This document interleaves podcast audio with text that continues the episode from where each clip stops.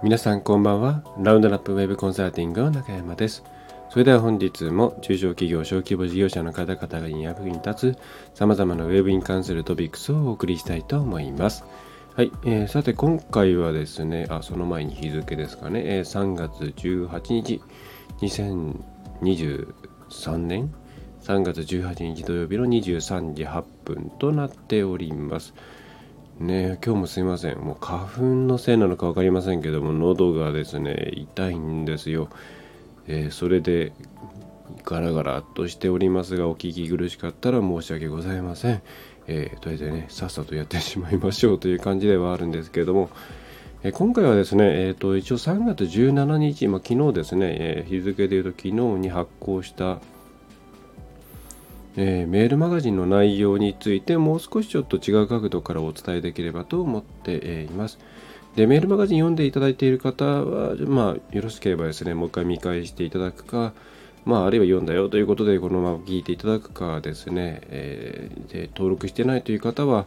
そうですね、多分2週間ぐらいでバックナンバーには上がるかなとは思うんですが、もしよろしければこのタイミングで、え、登録していただけると嬉しいです。結構長々と Gmail の、えー、省略される限界ぐらいまで書いておりますので、読んでくれるとね、嬉しいですね。はい。で、その中で、えー、まあ、ウェブデジタルに関して、えー、一体アウトソーシングと、え、それから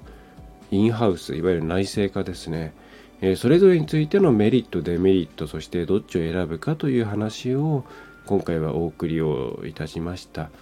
で、えー、メルマガの方ではそうですね真正面から、まあ、それぞれのメリットデメリット一般的にこうですよっていう話をさせていただいてでその上で、えー、こういう形がいいんじゃないのっていうような、えー、帰結を出したわけなんですけれども、まあ、今回ね、まあ、ポッドキャストなんでいろいろニュアンスも含めてお伝えできればと思うんですが現実的に今考える、ね、どういうふうにするかなって考えると、まあ、アウトソーシング全振りもですね、内製化全振りも、まあ、ありえない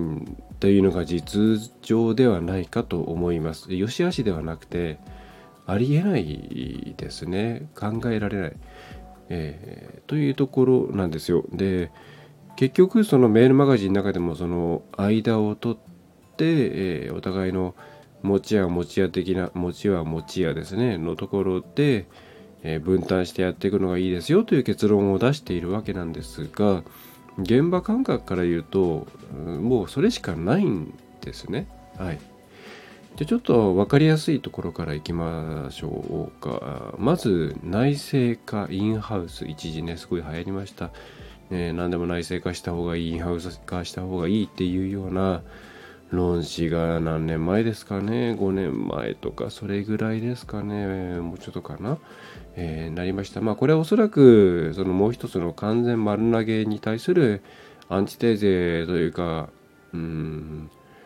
なんでしょうね。危機、えー、こういうのは何て言うんでしょうね。まあアラートみたいな形で出された側面もあるとは思うんですけれども。ただ小規模事業者中小企業中小企業者の方々中小企業の方々が完全にインハウス化する内製化するというのは、まあ、正直現実的ではないですね。でそれがいいのかっていうとうんそれを目指すべきなのかというところについても少々疑義が私の方にはあります。うん、まず内製化に関して言えば本当にそういうウェブチームを持てるっていうような企業さん、えー、であればですねうん育成も含めて中で持っておくというのは内製化するというのは選択肢としてありかもしれませんが多くの、中小企業の方々小規模事業者の方々にとって、えー、そんな余分なリソースはないと思うんですね。でまた育てていくっていうところに関してもじゃあ誰が育てるのと、えー、まあ、どっかにそれを育成を頼むのかっていうの手段ももちろんあるわけなんですけれども現実的にはなかなかじゃあそれをお願いするってなったら結構な費用がかかりますしまたチームを作るのに人材を複数に取るとなれば結構なお金がかかりますという状況になるわけですね。で、えー、しかも今の時代非常に流れが速い、ね、また AI とか中心に流れが速いものをピックしていくということになると、えー、相当量の投資が必要になってくるというのが大前提にあります。で、えー、それが事業化できる例えば自社で実験した内容をもとに他社にそれを売るとか、えー、そういうことを前提にして、え将来のプロフィットベースに、えなんだろうなその、えそれを生み出す源泉としてそれを考えているということなど、え利益ベースでね後で戻ってくるということを考えているならまた話は別なんですが、え、そういうことがない限り、え、かなりのコストになるっていうのが現実です正直なところ。でじゃあそれをねわざわざやるのかっていうとまあおそらくそのコストを回収するのは難しいんじゃないかなというふうに思うんですね、うん、現場見ていて。で、まあ、内製化、それがインハウス化っていうものは、まあ、現実的に相当厳しいんじゃないかなと思います。でその理由もう一つあるのは、まあ、正直ウェブ IT 業界っていうのは、まあ、ウェブ業界 IT 業界の自体に関してもその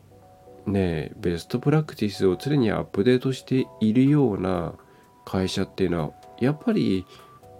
うん一握りとまではいかないんですけれどもそんなに多くはないんですね。ちゃんと日々新しい情報をキャッチアップして担当者全員がそれを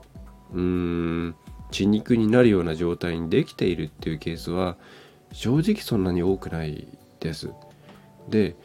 それ自体が商品であるウェブ関連の会社がそういう状態なわけですから皆さん言わんや皆さん親という形なんですよ。まあ、非常に現実的ではないと思っています。それはうーん SEO でも広告でもメールでも SNS でも全部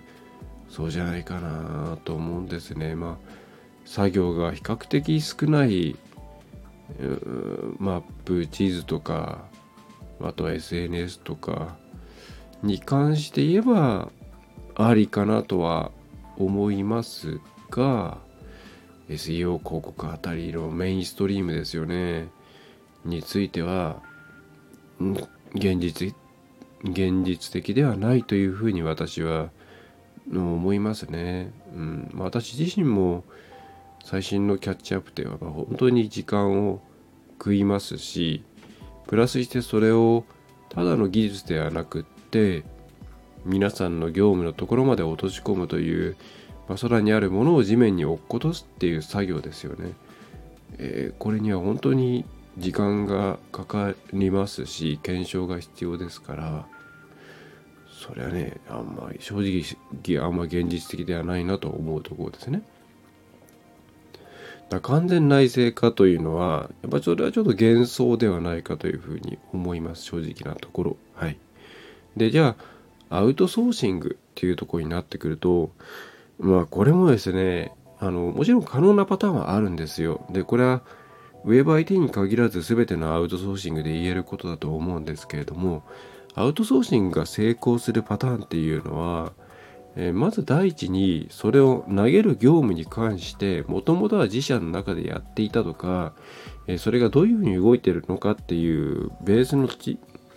えー、ナレッジの蓄えとか実践経験があった上ででそれでまあでもここはうちのコア業務じゃないし外のプロに頼んだ方がいいんじゃないかっていうところで一部を切り出していく。っていう形が本当は本来あるべき姿なんですね。自分たちがやったことがないからまあ外にもうお願いしちゃおうっていうことではなくてもともとやっていてでそれを、まあ、ここはうちのいわゆる業務他のコア業務に集中するためとかそれから、ま、人材が安定しないとか、えー、そういういろいろな理由でここはじゃあ外に、えー、ね、変動費として切り出し切り出していこうというようなケース。これが本来アウトソーシングとしてはあるべき姿なんですね。だからいわゆる丸投げをするようなことっていうのはこの姿とはちょっと違うんですね。でという観点で言った場合アウトソーシングをするような状況までウェブとか IT に関して社内できっちりとやってきたっていう会社さんってまあ残念ながらそんなに多くはないと思うんですね。でほとんどのところがこれから手を出したいだけれども実際どうしたらいいかわからないからじゃあなんか丸く、ま、お任せします全部うちがやりますみたいに言ってるところにお願いしちゃおうかなっていう感じだと思うんですよ。でこれは性善説で立てばに立てば、えー、依頼した先っていうのは契約を継続し、えー、まあさらに言えばいろんなねアップセル商品を売るとかあるいは関係性を良好にするっていうことも含めて真面目にやってくれるから、まあ、うまくいくだろうって考え方もあるわけなんですけれどもまあ、前述した通りやっぱりなかなか最新のキャッチアップっていうのは専門会社でも難しいというところもありますしうーんあとは、うん、依頼する会社側でもですね皆さんの会社のことをフルフルに分かるっていうのはなかなか難しいんですねいわゆるその、えー、御社に対しての理解っていうのはそんなに正直上げられないです。はいその場にいないですからね何回かその業務見せてもらって、まあ、外部向けのセミナー見てぐらいじゃ分かんないじゃないですか。うん、で、まあ、そういうところってまあ中にいれば伝わってくるし拾うことができるわけなんですけれどもまあ中に1人置くっていう契約にしたら相当ねお金張り上がりますから普通はやらない。そうするとまあ、ヒアリングをさせてもらったりとかいろんなことをして間接的に知るという形になるんですけどまあ正直そんなにわからないですよ。うん、でそういうわからない状態での上でえー、っとですねうーんなんて言ったらいいかなうーんとですねいいか悪いかっていうものをどこも答えが持っていない状態になるなりがちなんですね。だその顧客理解がそこまで深くないような状態になっている外部の会社さんっていうのが、まあ、こういうふうにしたらいいんじゃないのかこれこういうお客さんを連れてきたらいいんじゃないのかっていうのはもちろん自分たちの中のノウハウとかうんデータとかから出せるわけなんですけどもそれが正解かっていうと必ずしも正解じゃなかったりしますよね。ねでだからうんなかなかこうこれが正解これがこれはダメっていうのがわからないですね外から見ると。でいや逆にじゃあ皆さんとして、えー、その専門会社がやっているようなことね SEO がなんたらかんたらとか広告のキャンペーンがなんたらかんたらとか SNS のエンジンゲージメントがなんたらかんたらとかっていうのってまあ基本的に皆さんやっぱりよくわからないだと思うんですよ。そうするとでこうなりましたって結果が返ってきた時にそれが良かったんか悪かったんかっていう評価ってできないじゃないですか。なかなか。そうすると結局誰もゴールを持っていないままなんとなく、うん、突き進んでいくっていう形になってしまうのでうーんそれに慣れているような会社さんでない限りは正直なかなかうまくいかないんですね。うん。コンバージョン上がってます。アクセス数上がってますっていうふうに毎月言われるけれどもでもなんか社内の様子見てるとそんなに案件が増えてる感じもしないんだよなみたいな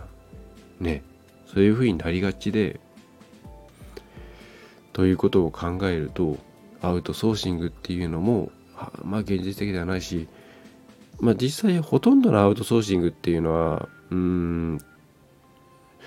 顧客接点ではない。えー、顧客接点であるとしたらマニュアル対応が可能である部分になってると思います。例えば顧客接点がある、ね、ケースで言えばコールセンター業務とかそういうところになってくると思うんですけどあれマニュアルじゃないですか基本的には。だから別に御社に関してはマニュアルの範囲内で把握してればいいし、まあ、むしろ余計なことやられても困るっていう感じですよね。でそういったものを除くとお客さんとの接点を外に投げるっていうのはまずアウトソーシングとしてはないと思うんですよ。まあ、営業代行ぐらい。で営業代行がうまくいかないっていうのは多分中小企業の皆さんは大体分かってると思う。えー、という形なのでアウトソーシングにしても内製化についてもメールではいろいろ書きましたけれどもどっちかに全振りっていうのは現実的にはまあないだろうなっていうふうに私は思っています。でじゃあどうしたらいいのかっていうともちろん真ん中なんですけれども、まあ、要はですね今のところの、えー、何が良いのか悪いのかっていう評価ができるような人がいるだけで違うんですね。でそれはどちら側にいるべきかといったら皆さん側にいるべきなんですよ。どういう状態であるべきか、えー、どういうふうに、えー、実際ねウェブの方からまあ、まあその外部の人からこういう報告が受け上がってきているけれども社内としてそれが何らかのね事業に対するインパクトにつながっているのかっていうところの丸抜をつけてくれるような人がいれば大丈夫なんです。あのアウトソーシングだろうと。だろうとっていうかまあアウトソーシングまあ外外に投げる場合ですね。はい。そういう丸抜を決めるような人がいれば大丈夫。でじゃあ内製化に関して言うともうこれはリソースの関係で丸抜の人がいようかいようがいまいがまあ正直現実的ではないと思うんでで私としては丸抜をつけられるような内部の窓口強化をしましょう。対応外に対してのアウトソーシング先の企業のねやってきたことに対して丸抜をつける。あるいはその橋渡しをするためのさまざまな情報提供したりフィードバックを、え、受けたり行ったりする。当然特に優れた会社さんであれば言われたことをやるんじゃなくて、えー、そもそもこういうことを考えないとどうしようもないですよっていうところから言ってくれるはずなんですね。でそれに対してああそうかそうかじゃあそうしようってなるかいやいやうちの商売口出すんじゃないよとね言うのかどっちも極端じゃないですかでそうじゃなくて外から見たらこういうふうな意見がある。で中としてはこうだけれどもこういうふうにやった方が効率がいいっていうところがある。ね分かりやすいところで言えば普段会社としてはこういう名前で自分たちを定義しているけれどもえー、外部のねうーん例えば SEO とか、まあ、広告とかでキーワードって重要になってくると思うんですけれどもキーワードのね、えー、お客さんの中に顕在的にあるキーワードのことを考えると自分たちはこういう存在だっていうふうに名乗った方がいいと思うんで、えー、今までのね会社の中での定義とは違うかもしれないけれどもオンラインの中ではそれを許してもらえないかというような内部と外部の間の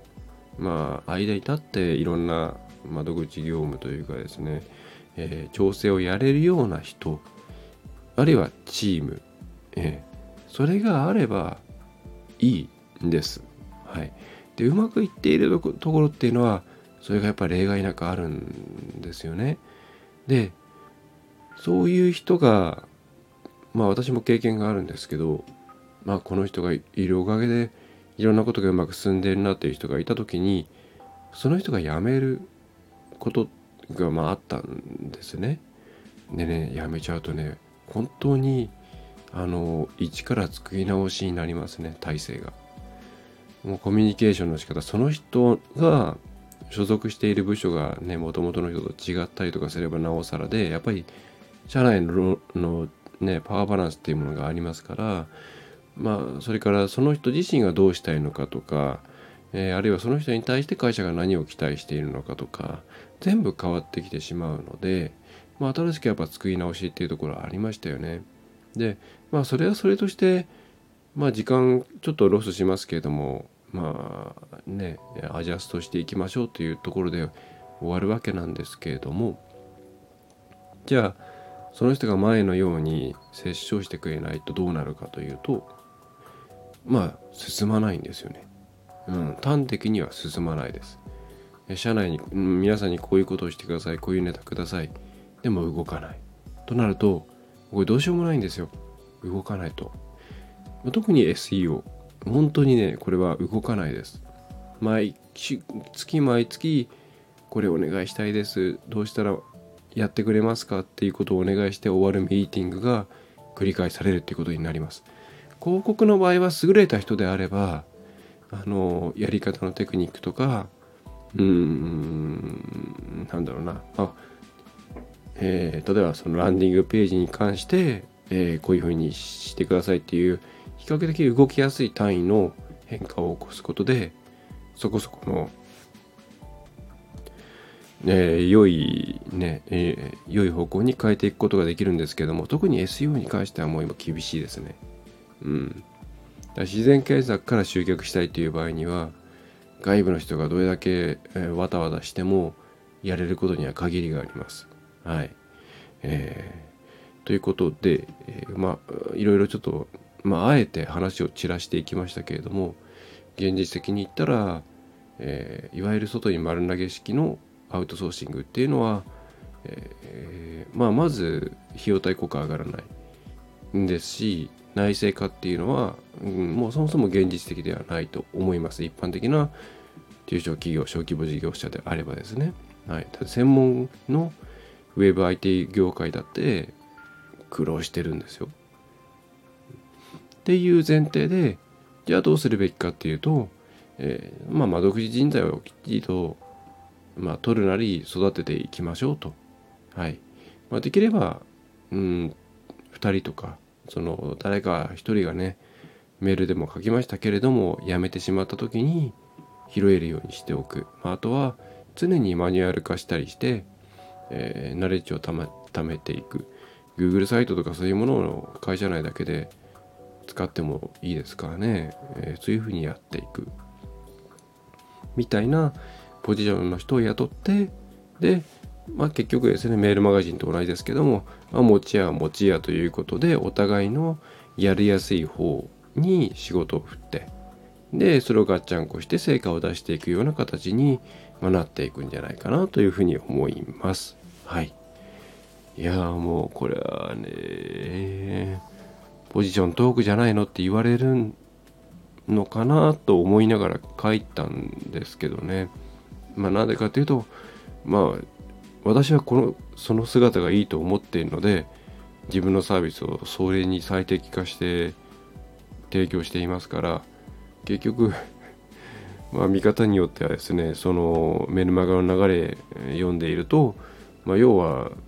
まあ、うちみたいなとこに頼めよって言ってることを言いたいんでしょ？うみたいにね、まあ、思った方も多分いっぱいいると思うんですけどただね私としてはもう何年だ？法人じゃない独立して再独立してからはからもう10年10年ぐらいか、えー、の経験それからその前に中小企業の方々いろいろサポートをしていた経験とかを、まあ、思い出して業歴業、ね、もう20年以上この業界にいるんですけどうまくいってるところはもうほぼほぼ例外なくそういうパターンですね。うん、中小企業であれば社長さん経営者があるいはその側近の方がそこに対してきちんとコミットしてくれるような会社さんですね。うん、そういうところは独自路線でバリバリ伸ばしてます。はい。えー、という感じでちょっと今回のメールマガジンに関してのフォローをしてまいりました。いやすいません声ガラガラですねどうしようもない、喉も痛いですしちょっとお聞き苦しかったかと思うんですけどもご容赦いただければと思います。早く治んないかな、うん、花粉のピークが早く過ぎると思うんですけれども、えー、そんな感じでございます。はい、えー、それでは最後までお聴きいただきましてありがとうございました。ね。あのいろいろ個別具体論な部分もあるので、えー、うちこういうところで悩んでいるよという方は方はえ、お気軽に個別相談の方にお申し込みあるいはま気軽にですねお問い合わせフォームの方から、えー、匿名でも構いませんので送っていただければと思います。えー、それでは、えー、今回は以上になります。え中小企業、小規模事業者の方々の、ね、安心してウェブを活用できる環境を作り、えそれを側面支援していくラウンドナップウェブコンサルティングの中山がお送りいたしました。最後までお聴きいただきましてありがとうございました。